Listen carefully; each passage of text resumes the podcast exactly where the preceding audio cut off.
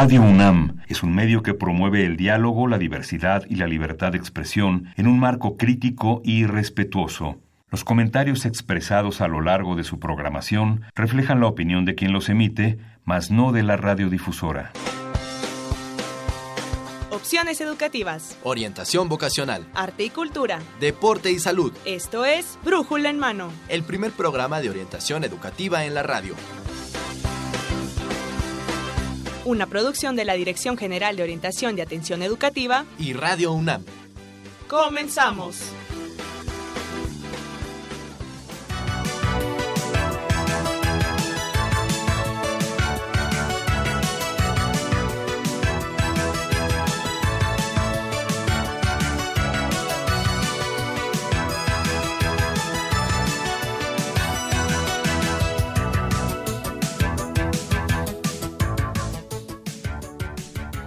Ok, muy buenos días amigos, tengan ustedes. Estamos en el programa número 1128 de Brújula en Mano.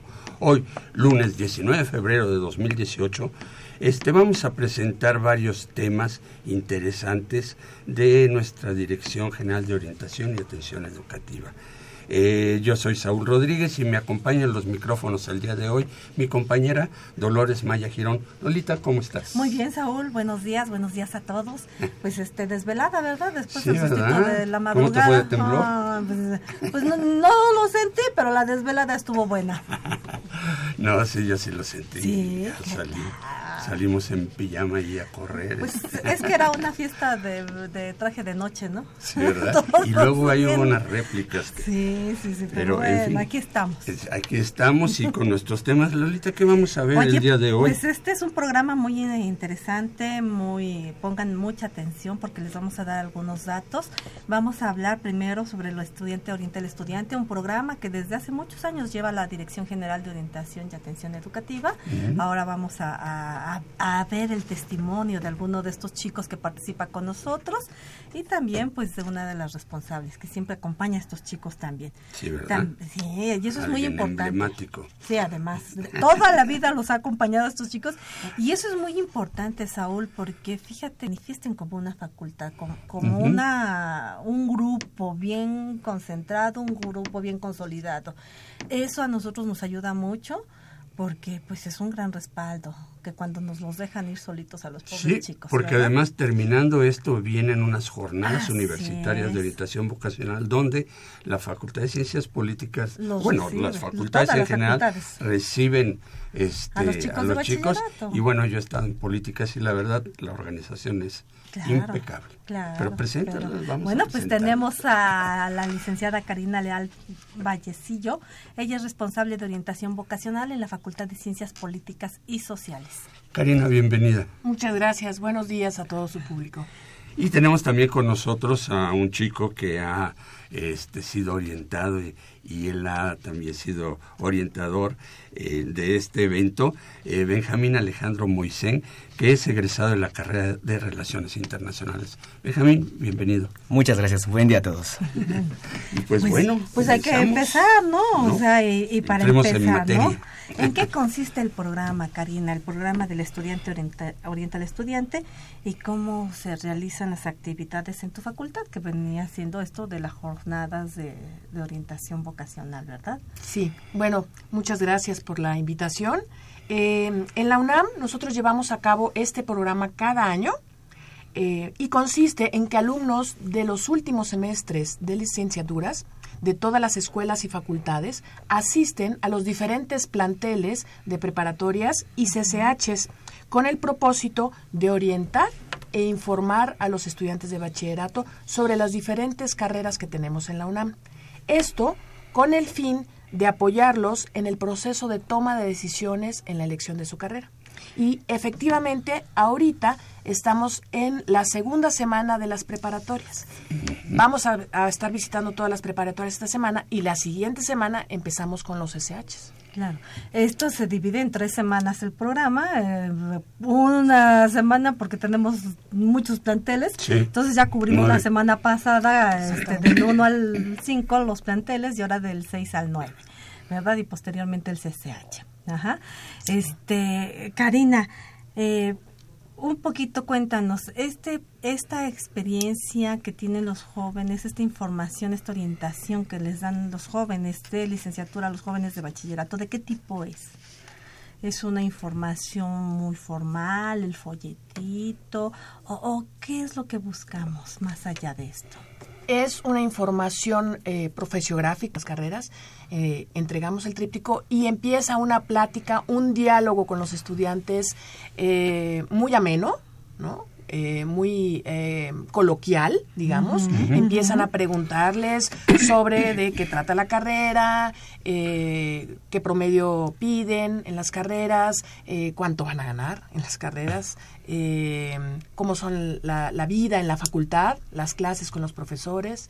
Entonces es todo este tipo de, de cosas que preguntan los Y es una orientación de igual a igual, o sea, los chicos que están estudiando, exactamente. Que se van, son un poco más grandes que estos chicos Sí, de un poquito, preparatoria. unos años más, unos años Poco, más. poco, tres, nada más cuatro poco. años, este, les, les platican, ¿no? ¿Qué es lo que pasa en su facultad?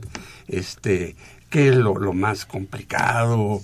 O, pues no sé, a veces, ¿quiénes son los profesores más, este... ¿Más estrictos? Estrictos, más Sí. O los, prestigiados? o los menos O los menos estrictos, ¿no? Dependiendo cómo te quieras llevar la carrera. sus, sus experiencias, sus experiencias. Eso yo creo que nada. Benjamín nos podría platicar un poquito. Sí, sobre por supuesto, ¿no? Eh, digo, la experiencia es una experiencia encantadora en la cual nosotros nos vemos retribuidos de muchas formas, ¿no? Eh, Este miedo generalmente que tenemos nosotros a acercarnos a, a docentes, a personas quizá que las vemos con un poquito de mayor autoridad por la cuestión de la edad, ¿no? Así es. Y aquí se rompe eso por el hecho de somos compañeros a final de cuentas, somos personas que nos llevamos una distancia muy corta de, de edad en la que nos podemos entender quizá un poco mejor, ¿no? Con las mismas palabras, con las mismas expresiones. bueno, no tanto, pero, pero bueno, existe como una mayor confianza, una mayor apertura y quizás menos miedo, que yo creo que ese es el, el- el punto clave aquí, ¿no? Es un programa bastante, bastante bueno en el sentido de que nosotros tenemos todo muy fresco, Así estamos es, cursando la carrera, así los conocimientos son a la orden, ¿no? Y sabemos precisamente lo que estamos cursando, cómo ingresamos, el proceso, todos estos pasos a seguir. Y bueno, es una plática entre amigos, ¿no? Es, oye, cuéntame, ¿cuál es tu experiencia? Oye, dime, ¿cómo te ha ido? Todo ese tipo de cosas. Esta es la riqueza del programa, Saúl, que, que es esto, es una plática muy coloquial, Claro. una plática A nivel de iguales. de iguales, que mira que por muy jóvenes que seamos los orientadores, Sí, sí, sí, sí, yo lo sé. lo- lo- ya, no, ya no se da esa confianza, ¿no? De poder platicar y decirle, oye, este, de verdad los maestros son, son muy malos. a lo mejor te preguntan, oye, ¿y dónde están las quecas más ricas de la facultad? Deja de las quecas, este, el viernes social, Ah, ¿dónde sí, se claro. lleva? Sí, sí, sí. O sea, eso es vivencia Claro. y también, y si tienen tiempo, porque esa es la otra. Oye, ¿ya hay tiempo y se arman buenas fiestas? También es Sí, parte sí, de ser estudiante. Todo lo preguntan, ¿no? todo Sí. lo preguntan. Licenciada Karina, eh, ¿qué considera como lo más valioso para los chicos de bachillerato que viven esta experiencia? Lo más valioso para ellos es recibir información de primera mano directamente de los alumnos que están estudiando las carreras eh, que les interesan y también aclarar y o resolver sus dudas, eh, afirmar o cambiar su decisión sobre la carrera que quieran estudiar y también compartir sus experiencias, comparten sus experiencias. Eso lo sería lo más valioso que, más valioso. recuperan en esta...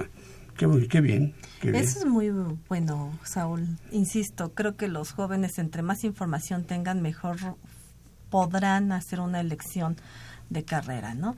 A veces nos quedamos con el folletito que leemos los tres primeros Mm. renglones y después lo tiramos. Y este, pero esta parte de la vivencia, de la experiencia, de poder llegar con un, un joven estudiante que me resuelva mis dudas, porque a veces eh, creemos que son dudas existenciales y cuando llegamos con ellos y las resuelven tan fácilmente dices, ay, yo preocupándome por tan, tan poquito, ¿no? Entonces, este, eso es, eso es importante, eso es fundamental en este programa y es lo, yo creo que sí que es lo más valioso que tienen los jóvenes. Otra mirada de la licenciatura una mirada más fresca, una mirada más actualizada, ¿sí? Que, que nosotros, bueno, ni en el folleto, ni en la guía de carreras, ni en las páginas electrónicas se los podemos plasmar. Además, como que es un proceso, ¿no, licenciada Karina? Sí. Este, eh, con- empieza con la expo vocacional de este al encuentro del mañana, ¿no? En octubre, donde los chicos llegan y empiezan a ver la oferta educativa. Es una gran fiesta vocacional y donde ellos empiezan, ¿no? A, ver, bueno, me gustaría estudiar. Pensaba yo que quería esto, pero a lo mejor está también esto, o demás, ¿no? Este, y luego vienen ya estos eventos como el estudiante orienta al estudiante y remata con la jornada universitaria de orientación vocacional. Es un proceso, ¿no? Es un proceso. Sí, que lleva esos tres Una eventos. Secuencia, ¿no? secuencia. Que déjame aclarar, Saúl, el, proceso empieza desde la aplicación de la prueba que tenemos, desde el PROUNAM. ¿sí? Ahí en, ahí en el PROUNAM pues les da una idea de por dónde podrían estudiar estos jóvenes y ya viene después la feria del encuentro del mañana, ya traen una idea de qué buscar, qué información y no perderse en el mar de oportunidades que tienen en la feria. Entonces ya van un poquito más. Porque yo creo que todo el mundo tenemos vocación para muchas cosas, ah, Claro. De repente escogemos una, pero podríamos haber sido otra cosa y bueno, pues a lo mejor quién sabe qué tan exitosos hubiéramos sido. Así, es. Y eso es algo que también ah, tendríamos que decirle a los jóvenes, aprovechen esta oportunidad. Muchos, y a lo mejor ahorita Benjamín nos los va a aclarar, muchos llegan sin saber todavía qué elegir están en sexto semestre del bachillerato y siguen sin saber qué elegir. Definitivamente, yo concuerdo totalmente, ¿no? Bueno, a mí maravilloso. Eh, lo que pasa aquí es eh, algo muy cierto. Los que estudiamos en la UNAM tenemos esta enorme, enorme ventaja, ¿no? O sea, existe las ferias, por supuesto, ¿no? Esta apertura de la UNAM que después de, de este programa del que estamos hablando, se abren las puertas de la UNAM para que los estudiantes lleguen, ¿no? Pero sin duda alguna, lo valioso que es que nosotros vayamos a las prepas y a los SH. Esa ventaja solamente lo tenemos los que venimos de bachillerato UNAM. Entonces, de verdad, a todos los que nos están oyendo, de verdad, aprovechenlo. Ya no hay pretextos, ¿no? ya no hay pretextos de que no puedo ir a, la avenida del Imán al, al, encuentro del mañana. En esta ocasión nosotros llegamos hasta las prepas y, es el momento de, quitar mitos, de quitar tabús, de, ayudar precisamente con esta selección, ¿no? Que muchas veces, y, son partes por las que yo me decidí a participar en esto, ¿no? Definitivamente el hecho de, ayudar a al, a lo que a mí me pasó. En mi experiencia personal también tenía muchísimas dudas, como todo estudiante de, bachillerato, ¿no? Uno llega y se pregunta, ¿qué decisión sencilla? Es una decisión, pues, para el resto de, de, la vida, exactamente. Entonces, en este sentido, a mí me ayudó muchísimo este programa. Me ayudó, sí, claro. Cuando, estabas en bachillerato, tú acudiste. Yo, yo acudí, acudí, acudí, por auxilio porque estaba en una decisión muy complicada, ¿no? ¿De por supuesto. Prepa, prepa 1 en Xochimilco, sí, sí, sí. Entonces, yo acudí me sirvió montones la información que me dieron y posterior a eso yo me decidí totalmente a participar, ¿no? Por primero porque estaba convencido de lo que estaba estudiando. Eso es algo muy importante, ¿no? Que, que, ustedes mencionaban el tríptico, la gaceta, todo lo que nos pueden dar de información pues son letras. No hay como que alguien que ama su carrera, que le gusta lo que hace y que está ahí por esos motivos, te lo puede explicar. Entonces, esa es una cuestión, ¿no? Y definitivamente ayudar a, quitar estos mitos, ¿no? El decir, bueno, es que esto se parece y a mí lo que me gusta, por ejemplo, voy a hablar de, de, lo, de lo que yo conozco, ¿no? Yo estudié relaciones internacionales y llegan de repente con, con, la idea de relaciones internacionales, voy a pasármela viajando por todo el mundo y es que me gusta el turismo y es algo similar. Eh, sí, muchas cosas que, que a lo mejor no son tan reales a, a, lo que somos en relaciones internacionales. Entonces, ayudarles a los compañeros de esta manera, decirles, ¿sabes qué? Pues no, no es por aquí. Si lo que te gusta es el turismo, pues vámonos mejor por el turismo. ¿no? Exactamente. Ese tipo de cosas ayudan muchísimo y en mi caso, pues me ayudó bastante y por eso yo creo que es muy importante. Fíjate que esto que dice Benjamín es muy cierto. Hay muchos chicos que si bien no saben qué elegir, cuando llegan a platicar con ellos, toman una decisión ya sea por la forma en que les hablaron, ya sea por lo que les explicaron, ya sea porque hubo un contacto más directo, porque hubo una conexión con el muchacho que me atendió. Entonces ahí tú puedes darte cuenta que este programa influye de manera muy, muy directa en los jóvenes de bachillerato. Claro, en la toma de decisiones. Claro. En la toma de decisiones de sus carreras. Sí, entonces esto es fantástico. no, sí, sí, la verdad es que cambia mucho. A mí, bueno, me tocó el folletito también y pues tenía como seis folletos, no sabía qué, estudiar, ¿no? Antropología, comunicación, cine. Por ejemplo, en mi facultad existen, tenemos eh, cinco carreras que son Relaciones Internacionales, Ciencias de la Comunicación, Ciencias Políticas y Administración Pública, Sociología y Antropología. Y eh, Relaciones Internacionales y Ciencias de la Comunicación están catalogadas como las dos carreras de mayor alta demanda en la facultad. Entonces, Y de ciencias sociales. Y licenciada, este, con base en su experiencia, ¿qué le recomendaría a los alumnos que, que van a asistir a este evento, que tienen la oportunidad de ir y que no saben qué este, carrera escoger? ¿Cuál sería su, su consejo? ¿Cómo Bueno, aprovechar yo este les evento? diría a nivel a nivel general, creo que busquen información directamente en las universidades, eh, buscando los planes de estudio, que platiquen con otros jóvenes sobre las carreras que quieren estudiar, eh, aunque no sean del bachillerato de la UNAM. Y sí, y muy importante, que asistan a los dos eventos que tenemos en la UNAM, como es la Jornada Universitaria de Orientación Vocacional, que ahorita va, la vamos a tener del 5 al 23 de marzo, Así se va a llevar es. a cabo en todas las facultades. Pueden asistir libremente todos los jóvenes de bachillerato, todos los jóvenes de bachillerato, no nada más No de la prepa- UNAM. no de la UNAM. Ujú. Y eh, después, al final de este año, en octubre, durante ocho días tenemos la exposición de orientación vocacional al encuentro del mañana. Ahí estamos reunidos todas las escuelas y facultades de la UNAM, así como universidades públicas y privadas, y vamos a estar dando información sobre la oferta educativa. Entonces, sí les recomiendo Toda la que es- oferta educativa del Y ahí Valle. es en general también, ¿no? Y ahorita para los eh, muchachos que están estudiando en las prepas, que se acerquen con nosotros. Estamos un solo día eh, por áreas, ¿no? Eh, el área de ciencias sociales va un día, el área de eh, dos, el área cuatro, etcétera. Vamos un día por, por, Por, área. por área. Y entonces les recomendamos que se acerquen con nosotros a preguntarnos, ¿no? A- De, de todas las carreras que vamos. Que se den su tiempo, Saúl. Mira, el programa, lamentablemente no podemos estar todo el día. Hay que recordar que los jóvenes que nos acompañan son jóvenes estudiantes Claro. que tienen que atender sus materias, que tienen que asistir a sus clases, que tienen que hacer sus tareas. Claro. Entonces no podemos estar todo el día, pero estamos de las 12 del día hasta las 4 de la tarde. Entonces, quien lo aprovecha muy bien, lamentablemente, son los chicos de la mañana, porque están ahí, llegamos y ahí están. Y los chicos de la tarde no se dan su escapadita, no se dan su tiempecito, entonces aprovechenlo. Tenemos hasta las 4 de la tarde para Esto que fue planeado eh, de cuando el turno matutino termina y en, este, empieza Sí. el vespertino Sí. y estar en un Sí. espacio intermedio. Eh, estuvo planeado de origen el programa para que eh, se asistiera a contraturno. ¿Qué significa esto? Por eso fue a partir de las 12 del día. De las 12 a las 2 se tendría que atender a los chicos del turno vespertino, porque se supone que a las 2 entran a sus clases. Entonces, de las 12 a las 2 que se dieran tiempecito para llegar a esa hora. Y a los chicos del turno matutino se les atendería de las 2 a las 4 Correcto. para que no de- descuiden sus clases. sus clases, Entonces claro. así fue planeado. Desafortunadamente, pues bueno, las planeaciones giran por un lado y lo- las, Y la las realidad actividades de los chicos por otro, ¿no? Correcto. Pero bueno, aprovechenlo, aprovechenlo. Realmente es un buen espacio, es una muy buena experiencia la que tenemos ahí. Que la aprovechen.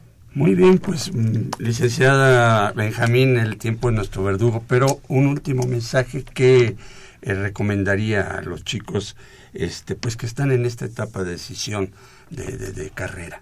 Mira, yo les recomiendo que se acerquen eh, por todos los medios para informarse y orientarse con las personas eh, eh, apropiadas, con los alumnos en este evento, para que tomen la mejor decisión, porque es una elección de vida.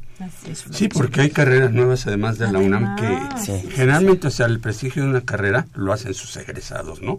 Pero si no hay egresados de esa carrera, bueno, cuesta mucho trabajo y sin embargo dicen como que a veces los chicos no, no se imaginan ejerciendo esa profesión en donde pueden ser muy ex- exitosos, ¿no? Y además lo, lo hacemos con mucho amor.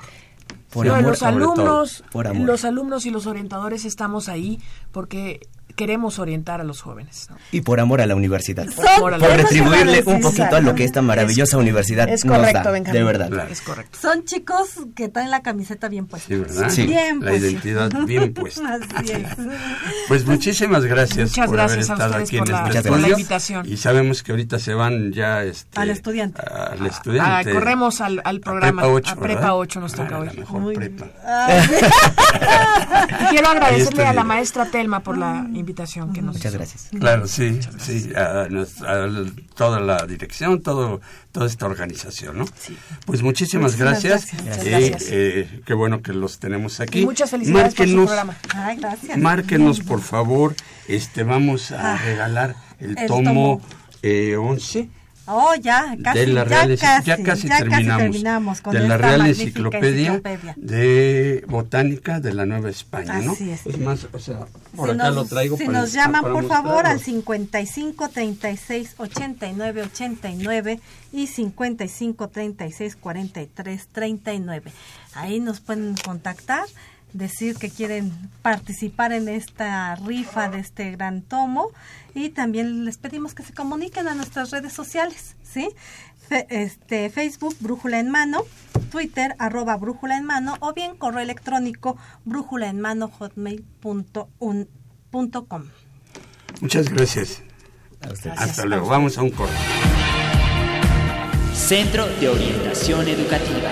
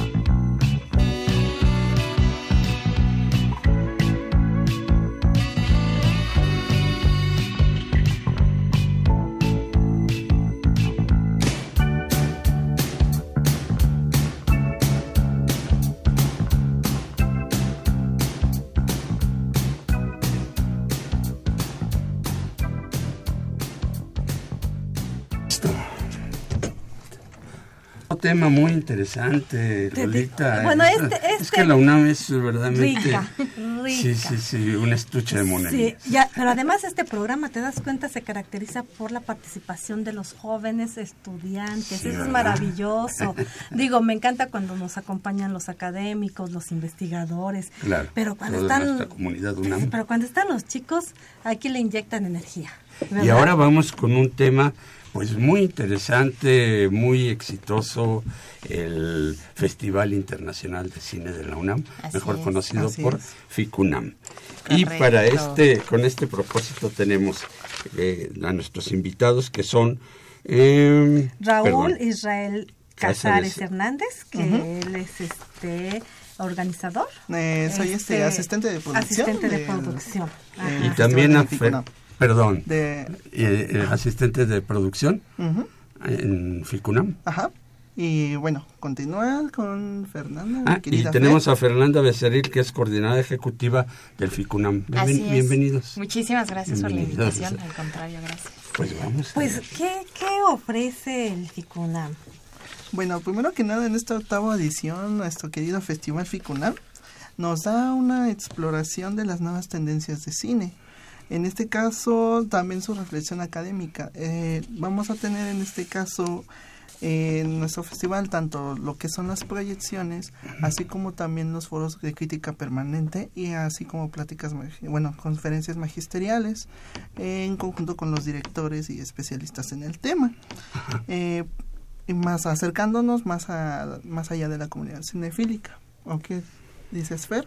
Pues sí, tenemos muchas eh, proyecciones, una programación bastante variada, digo, desde nuestra primera edición es cine contemporáneo, cine de autor, pero también lo que nos gusta es crecer en las actividades, tenemos unas funciones al aire libre, tenemos también funciones en otras sedes que a lo mejor platicamos más adelante. Ok. Pero nos gusta mucho enfocarnos como en actividades para descentralizar, ¿no? Tenemos unas funciones al aire libre en las islas, una en la explanada de la Espiga, en Casa del Lago, y como había dicho Isra, pues las clases magistrales, el foro de la crítica permanente, los concursos y bueno, mucha interacción sobre todo con, con los universitarios. ¿Qué periodo es el que abarca este festival? Pues ¿De- mira- ¿De qué fecha qué fecha? Somos, bueno, ya vamos para la octava edición Ajá. y va a ser del 28 de febrero que es el miércoles de este al próximo, ajá, ajá. al martes 6 de marzo. Ah, pues eh, tienen tiempo para ir planeando, Tienen para muy que buen vean, tiempo. este, la programación la sacan en la Gaceta, en alguna Tenemos página en la. Gaceta, en la página web del festival, que es ficunam.unam.mx, ya está toda la programación e incluso si quieren ir a alguna de las clases magistrales de los directores que nos visitan, Ahí se inscriben. ahí se inscriben. Ujú.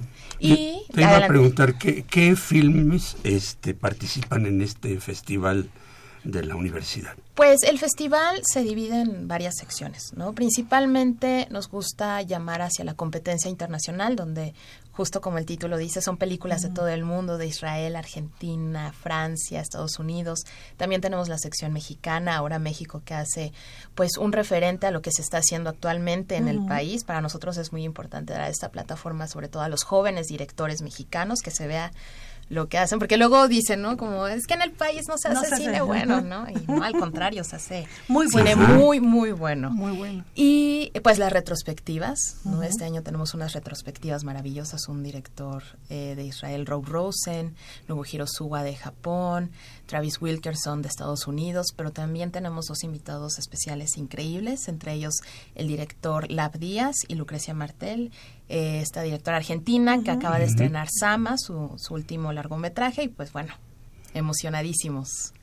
Qué bien. ¿Y ese público va dirigido? Bueno, ¿Va para todos? va para todo el público en general porque lo que busca Ficunan es obviamente eso, que el festival llegue eh, no solamente a los que son amantes del cine o son este especialistas en el tema, sino que también este ese mismo público que está acostumbrado o bueno, está conviviendo con- solamente con el cine comercial de línea comercial, pues acerca a lo que es el cine de autor, al cine de este, ahora sí de especialistas de de directores talentosos o este, incluso de jóvenes talentos, porque este mismo este mismo cine no es posible a veces en ocasiones que llegue por esos mismos medios convencionales, más sin embargo, obviamente sí puede llegar y es lo que estamos buscando a través de espacios de proyección distintos, en este caso los festivales y obviamente nuestro festival querido Ficuna.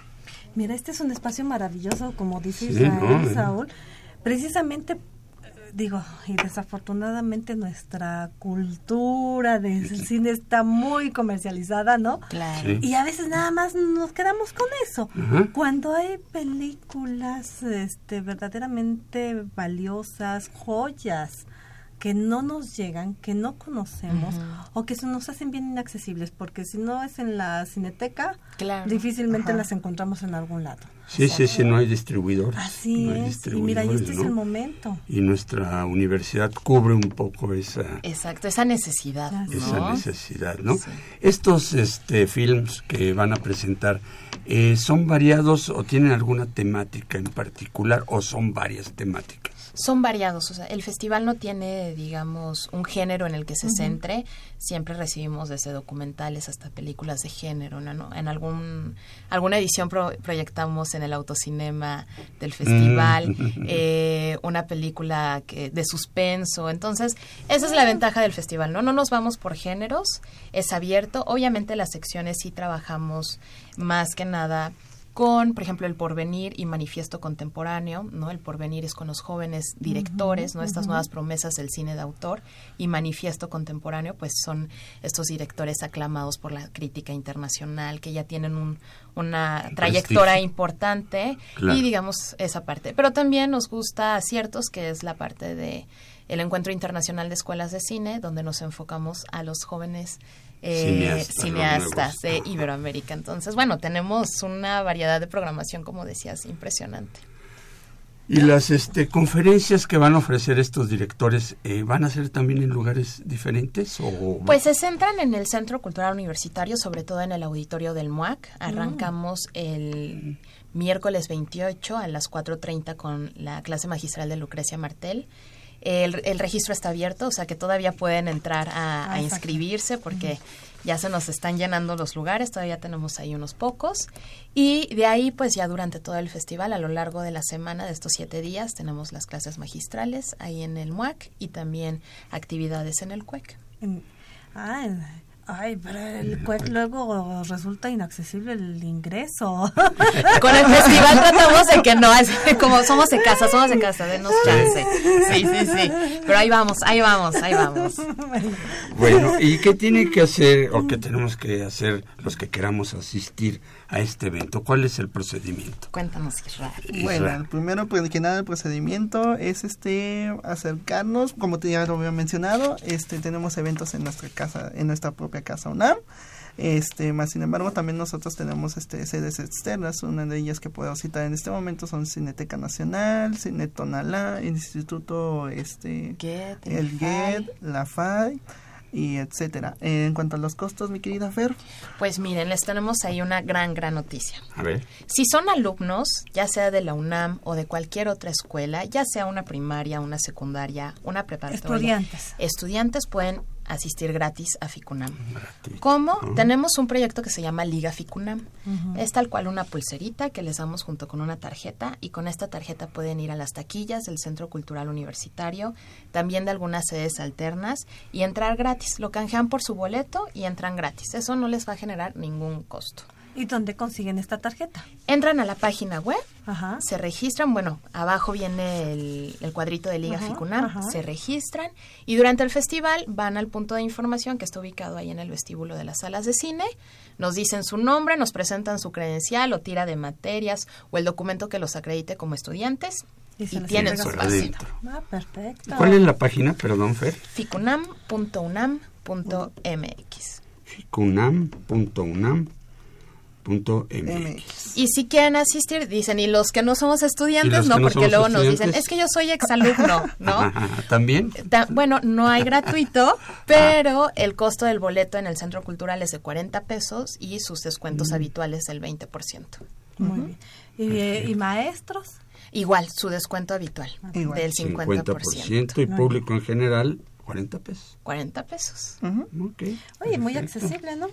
Muy, muy Sí, accesible. sí, bastante. Sí, pues hay a los- digo, hay para todo. Y si no están las eh, actividades gratuitas, tenemos también un pase que cuesta 300 pesos y con ese puedes ir a todas las películas que quieras también. Las veces que quieras. Las veces que quieras. Porque digo, podría gustarte mucho una película. película y- y- sí. Y la repitas más de una vez, sí, sí. me ha pasado. ¿Verdad? Bastantes A veces. ver, no entendí ese. me la voy a echar de nuevo. sí, así Sí, es, qué así bien, es. Qué bien, qué bueno.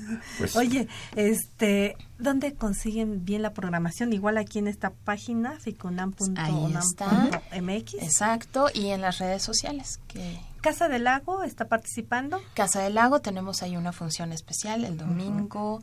eh, es al aire libre, bueno, en el foro al aire libre. También tenemos en el cinematógrafo del Chopo, un poco para descentralizar.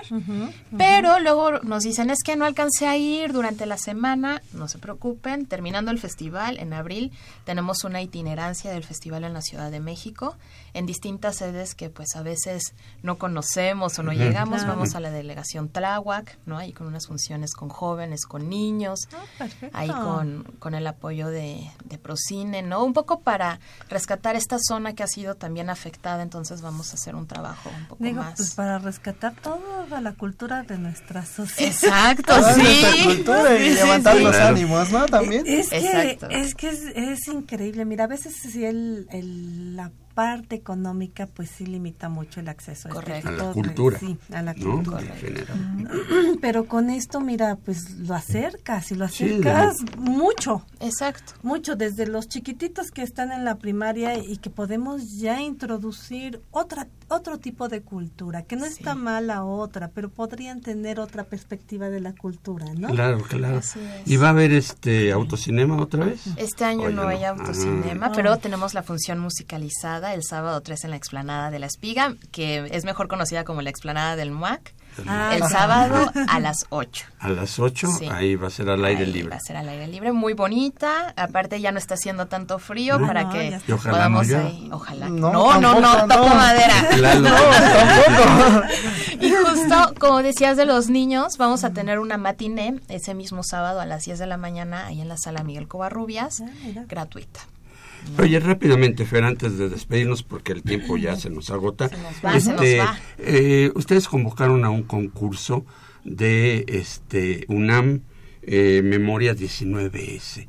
Platícanos rápidamente en qué consiste y cuándo se dan los fallos, si todavía pueden este alguien eh, votar no, Pues, o ah, eh, participar. Participar ya no, justo el viernes pasado cerramos la convocatoria. Es un concurso que hicimos en el Instagram, eh, una memoria 19, ese es el hashtag.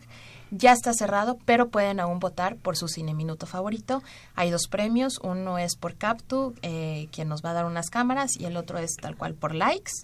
Y pues tratamos de rescatar un poco esta memoria, ¿no, Isra? Sí, Del de- 19 de, septiembre. los sismos del 19 de El septiembre. 19 de septiembre que desafortunadamente nos afectó un poco, pero no hay que verlo de ese modo, sino del lado de salimos a este pudimos superar esta etapa. Si bien La nos está nos está afectando todavía los recientes este eventos, pero bueno, hay que verlo desde la pues, perspectiva de motivación y dejar algo a nuestras generaciones que en, el- en este sentido no hay no hay que rendirse y un escape es la cultura, ¿no? Bueno, más que un escape es un motivante.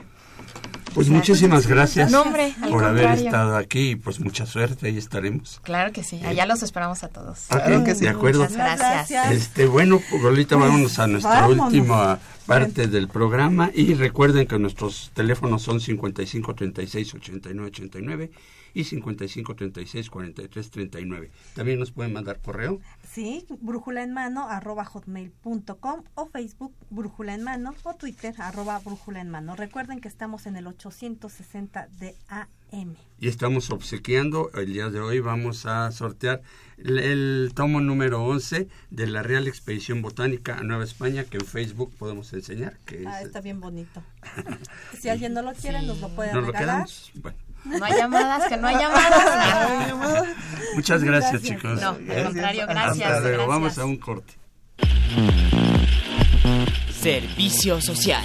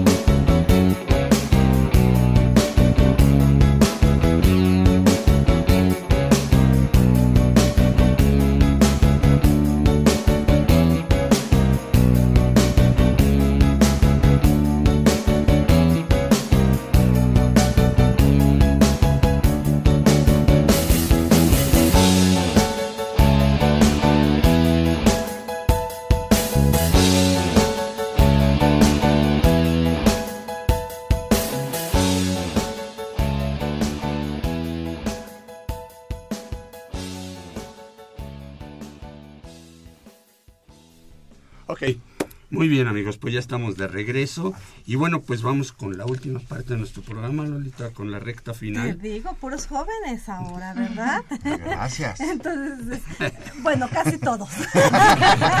Muy amable, muy Y amable, esta Lolita. parte son los universitarios por la educación de jóvenes y adultos.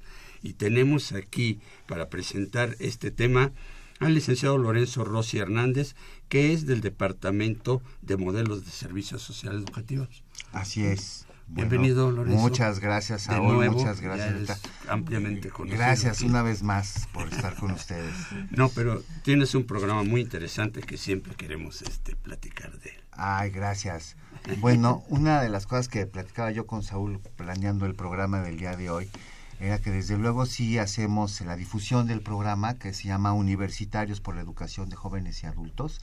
Es un programa de servicio social y voluntariado en el que aceptamos asesores de todas las carreras de la UNAM para convertirse en asesores de educación básica a educandos que se nos acercan a la universidad para concluir sus estudios, de sea de primaria o de secundaria, en su gran mayoría. También ofrecemos la parte de la alfabetización y el programa 10-14, que es primaria para niños, 10-14. Ahora vamos a tener una chica próximamente en este programa. ¿Esto es similar o van en convenio con lo que es el INEA? Trabajamos con la metodología de Linea, con los libros de ajá. Linea, pero ponemos nuestra parte, nos, nos, nos distinguimos de, de lo que hace Linea en términos generales. Nosotros trabajamos con asesorías individuales, cada educando tiene un asesor. Ay, qué maravilla. Y, este, y tiene sus ventajas, tiene las ventajas, bueno, de mayor aprovechamiento por parte del educando y un mayor énfasis por parte del asesor. No, pues tiene una superventaja que ningún otro estudiante en este país tiene. O sea, tiene un maestro personal, Maestro es educación personal. personalizada. Claro, y además un, y además un universitario, porque, digo, sin, sin ánimo de menoscabar la participación social que tiene el INEA, la mayoría de sus asesores no tienen el nivel universitario que nuestros chicos asesores sí tienen. Lo que nosotros Claro. solicitamos a, lo solicitamos a ellos es que puedan crear alrededor del libro. El libro de línea es un libro que tiene que funcionar en cualquier rincón de este gran país. Y sin Claro. embargo, nosotros en la UNAM lo que queremos hacer es que cre- hacer crecer el contenido a través de la experiencia de un chico universitario. Y bueno, pues para eso tenemos también aquí a Valentina Moreno, ella es asesora. Sí, Hola. Valentina, asesora eh, y asesora del programa y estudiante de la Facultad de Administración y Contaduría. Así Valentina, es. bienvenida. Muchas gracias, Saúl. Sí, este, pues llevo eh, un poco tiempo en el programa. La verdad es que inicié como ah, parte de mi servicio social. Pero eh, estaba comentando con, con Lorenzo que es algo como muy significativo para mí porque yo también hice la secundaria en el INEA. Ajá, Mira. entonces, y a- am, no sé, como tomándolo en cuenta, como haciendo el recuento de todo lo, lo sucedido, al final terminé haciendo mi servicio social de la carrera, de, de la educación universitaria, am, ayudando a personas que están buscando lo mismo que yo, ¿no? O sea, o que, que quieren eso, o sea, que no quieren quedarse o estancarse en un nivel educativo, o sea, que lo están Claro. buscando, porque pues la mayoría de las personas que llegan son como pues, adultos o este pues personas que, que, que lo necesitan que para por avanzar. alguna razón no pudieron Que no terminar tuvieron su la oportunidad, completar exacto, y sí. que luego bueno como en tu caso ahora eres una exitosa este, muchas gracias. eh, estudiante de, de contaduría y administración no Así es, sí. Pero mira, en ella es un fenómeno muy rico, ¿eh? Porque ella conoce el material como usuaria, Ujú. Así es. que es otra cosa. ¿eh? Sí, Los materiales es. de línea son buenos, son muy bonitos, pero híjoles, hay que entenderles muy bien para poder Así es. desarrollarlos. Así es. Y, y como asesora, o sea, ya como esta Esta- parte de entender Exacto. y poder transmitirle y aclararle al joven estudiante o a la persona que está estudiando su primaria o su secundaria con estos materiales, ¿no? Y como joven que está estudiando, aquí tenemos a Alfonso Cornejo, eh, que es educando. Alfonso, es, ¿cómo estás? gracias. Bienvenido. Muy bien, muchísimas gracias. Platícanos tu caso, cómo, ¿por qué llegaste a ¿Estás este estudiando programa? primaria o secundaria? Estoy estudiando la secundaria, terminando la Ah, muy bien. ¿Por qué la truncaste o qué? ¿Por qué? Eh, pues tuve problemas en la secundaria y por varios motivos me sacaron. Cuando intenté ingresar este nuevamente al, este, a mis estudios, pero ya a la escuela abierta, en muchas delegaciones este, tenía que recursar todo, desde primero de secundaria hasta tercero. Este, ya después de casi dos años de buscar este, a dónde podía hacer mi secundaria bien, desde donde me había dejado. quedado. ¿En qué te habías quedado? En segundo secundaria. Ah, Este, pues afortunadamente encontré a que mi amigo Lorenzo. y este, pues llegué en una y de ahí me tocó un buen asesor. Estoy ahorita ya casi terminando, ya estoy a dos materias de tener mi certificado. Y ¿Cuánto tiempo llevas en el sistema? eh, casi mes y medio, más o menos. En- ahora sí que en dos meses podríamos decir que terminas tu último año de secundaria que te faltaba. Sí, así es. ¿Qué tiempo le dedicabas al estudio? Eh, pues en la secundaria, en general, este, si te soy sincero, la verdad no le prestaba mucha atención. ¿Y ahorita? Entonces, estudiar. Eh, quiero estudiar psicología. Psicología. ¿Ahorita trabajas o eres estudiante Solo. nada? No, de hecho sí trabajo, trabajo de pinche en un restaurante de satélite. Qué bien, ¿y quieres Es una estudiar? forma muy literal de decir es ayudante de cocina. A Lorenzo, no le gusta el término, como que se- le salta mucho. ¿Y quieres estudiar gastronomía No, o qué? psicología. Mm, psicología, pero no. sí, sí. Él quiere entender a los alimentos. Qué bien, qué bien, Alfonso. Y, licenciado Rossi, platícanos cuántos años tiene ya este programa en la Dirección General de Orientación y Bueno, Atención pues Educativa. este, este maravilloso programa va a cumplir cinco años este, de, de estar a- al aire, pues, y de estar trabajando constantemente. Le platicaba a Saúl que ha tenido algunos cambios de nombre. Empezó llamándose Becarios por la Alfabetización. Después decidimos agrandar la esfera de trabajo, de, de- de influencia. Entonces ya se llamó Becarios Universitarios por la Educación de Jóvenes y. Adultos. Y ahora simple y sencillamente, para hacerlo más breve, le llamamos Universitarios por la Educación de Jóvenes y Adultos. Debo decir que hemos crecido un poco también porque ahora estamos atendiendo también a chicos que tienen la preparatoria abierta. Chicos que se nos Mm. acercan, bueno, ya no son tan chicos Crece, algunos, sí. ¿no? Pero nosotros les asignamos un, un asesor para que ellos continúen sus estudios o que los sigan apoyando en sus estudios. Son las asesorías. Ah, son asesorías, no es propiamente el modelo de sistema abierto de la Secretaría de Educación Pública en preparatoria, ¿verdad? No, porque no nos corresponde. Entonces se nos acercan chicos que nos dicen, tenemos problemas para estudiar matemáticas o física o biología. Entonces, bueno, yo puedo conciliar sus horarios con algún horario de algún asesor y entonces el asesor, pues encantado de la vida, los ayuda con esa materia. Pero la responsabilidad directa es de los chicos, Claro. de inscribirse en el sistema, de aprobar las materias, de evaluarse cuando corresponda. Nosotros Claro. cumplimos con la asesoría, ¿no? Y que es el apoyo que Claro. nosotros brindamos, ¿no? Mira, pues qué apoyo tan más formidable para estos chicos. Mira, todos los sistemas son complicados. Eh, Y cuando somos jovencitos, híjole, se nos complica todavía más todo, ¿verdad? o nos lo complicamos Sí, todavía más. ¿Verdad? la Este, complejidad. la complejidad. Pero sistemas abiertos, este, es todavía un reto mayor. Un reto mayor porque es autodisciplina, porque Desde luego, y qué bien que tocas el tema, porque a nosotros nos cuesta luego trabajo convencer a la gente de la validez de los estudios. Los Ujú, estudios de sí. INEA Ujú. y el certificado que otorga el, el, el INEA, bueno, pues es un certificado oficial de la Secretaría de Educación Pública de nuestro país, número uno. Sin distinción. Sin de- distinción alguna, a ¿no? distancia o presencial. México es el único país del mundo que tiene un sistema paralelo de educación básica escolarizada y un sistema de educación básica abierta. Hay muchos países en el mundo que tienen campañas, algunas temporales, otras permanentes de alfabetización. Ujú, ujú. Pero México tiene un instituto para educación de los adultos que tiene en forma paralela los mismos contenidos que se tienen en el sistema escolarizado, ¿no? Entonces nos llegan padres de familia o chicos y nos preguntan, bueno, ¿y el, y el certificado que ustedes dan es válido? Bueno, es, es tan válido y tan importante como el que lo lleva, ¿no? Es. la persona la que lo lleva, la que lo hace suyo. Claro, claro, y esto es, esto es importante recalcarlo, ¿no? O sea, son certificados con validez oficial, estos que están avalados por un sistema INEA o por una institución reconocida, porque también es que esa es la otra, ¿no? En sistemas abiertos a veces se presta para que todo el mundo ponga su escuelita de sistema abierto Ah, y no sí, haya porque- una certificación oficial. Entonces luego- hay que tener cuidado. Sí, hay que tener mucho cuidado y sobre todo mencionar que en nuestros servicios lo que nosotros ofrecemos es total y absolutamente gratuito. Las personas que se nos acercan a nosotros lo único que tienen que hacer es poner pues su constancia, su compromiso y salimos adelante.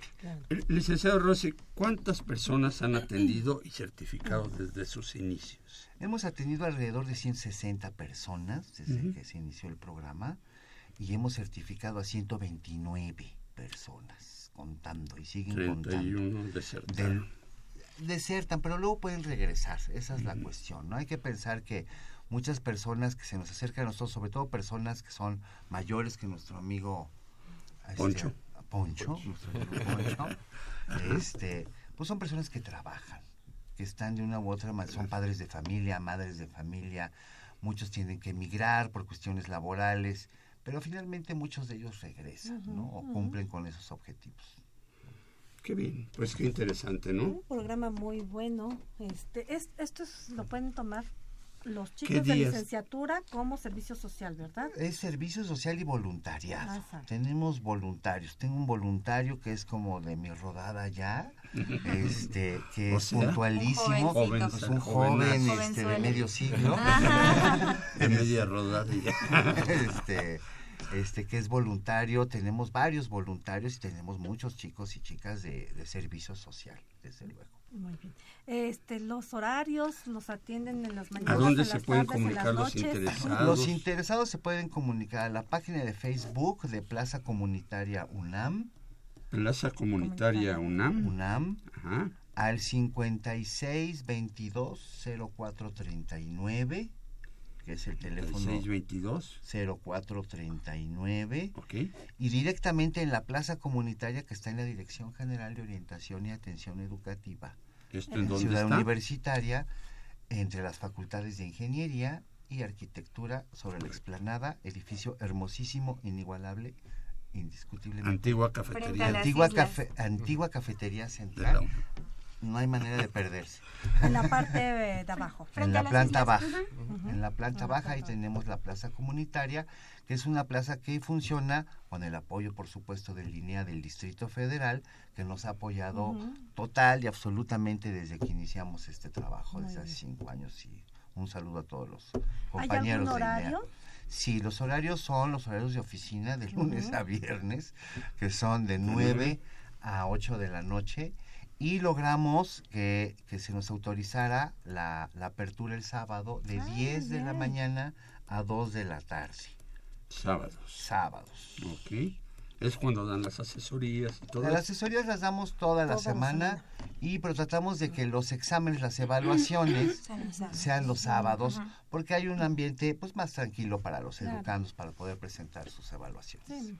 ¿Algún mensaje que quisieran enviar, Valentina, a los chicos que, que pueden hacer su servicio en este programa?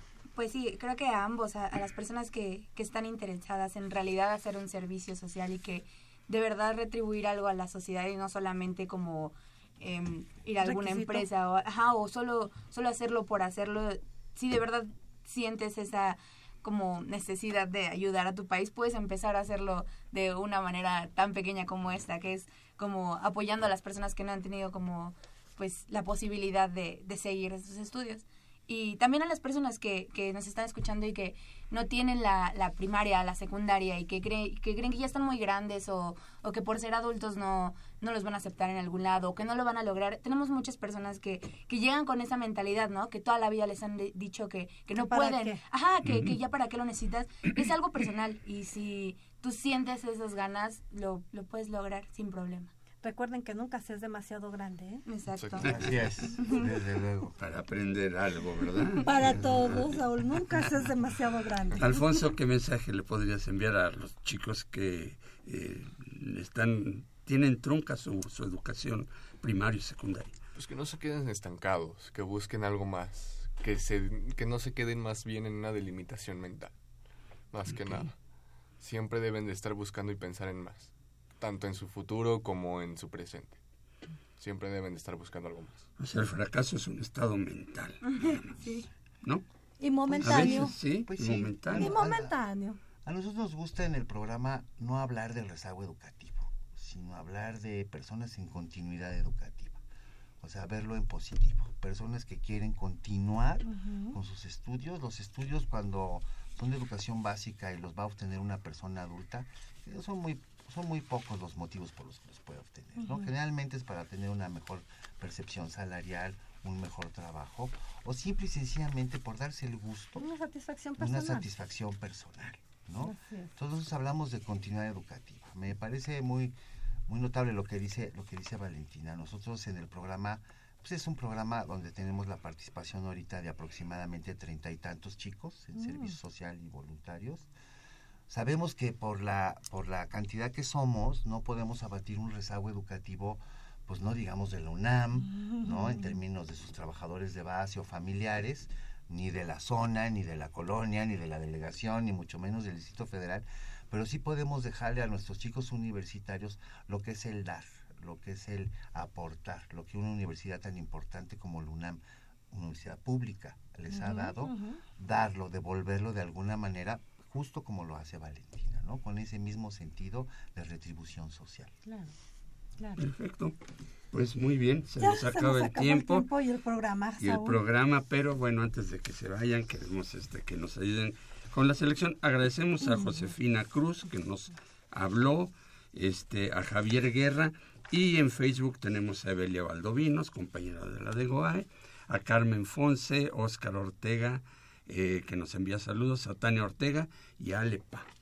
Entonces, queremos que aquí, así ahora sí, manita santa, Valentina, este, escojas una persona que es la que se va a llevar esta este, enciclopedia de la Real Solo lo tomo así Sí, el que tú quieras y lo lees al aire Mm. para que...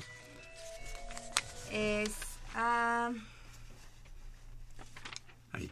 eh, ¿Este es el nombre? Ajá. Ok. Josefina Cruz. Ah, mira. Eh, Qué suerte, Josefina. Creo que es el segundo que se lleva, pero bueno. Sí. Es la suerte, ¿no? Qué bien. Qué bueno, Josefina. Nosotros nos ponemos en contacto contigo.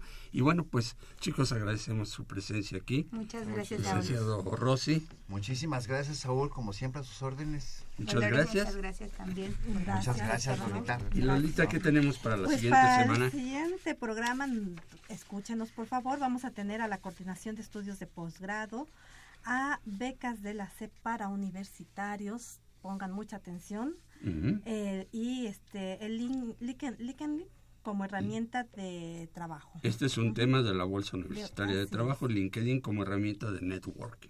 Así es. Muy importante. Bueno, pues muchísimas gracias. Agradecemos en los controles técnicos a Socorro Montes, en la producción radiodifusora y de televisión por Facebook, a Marina Estrella y Miguel González. En los micrófonos estuvimos Dolores Maya. y Saúl Rodríguez. Nos vemos la próxima semana.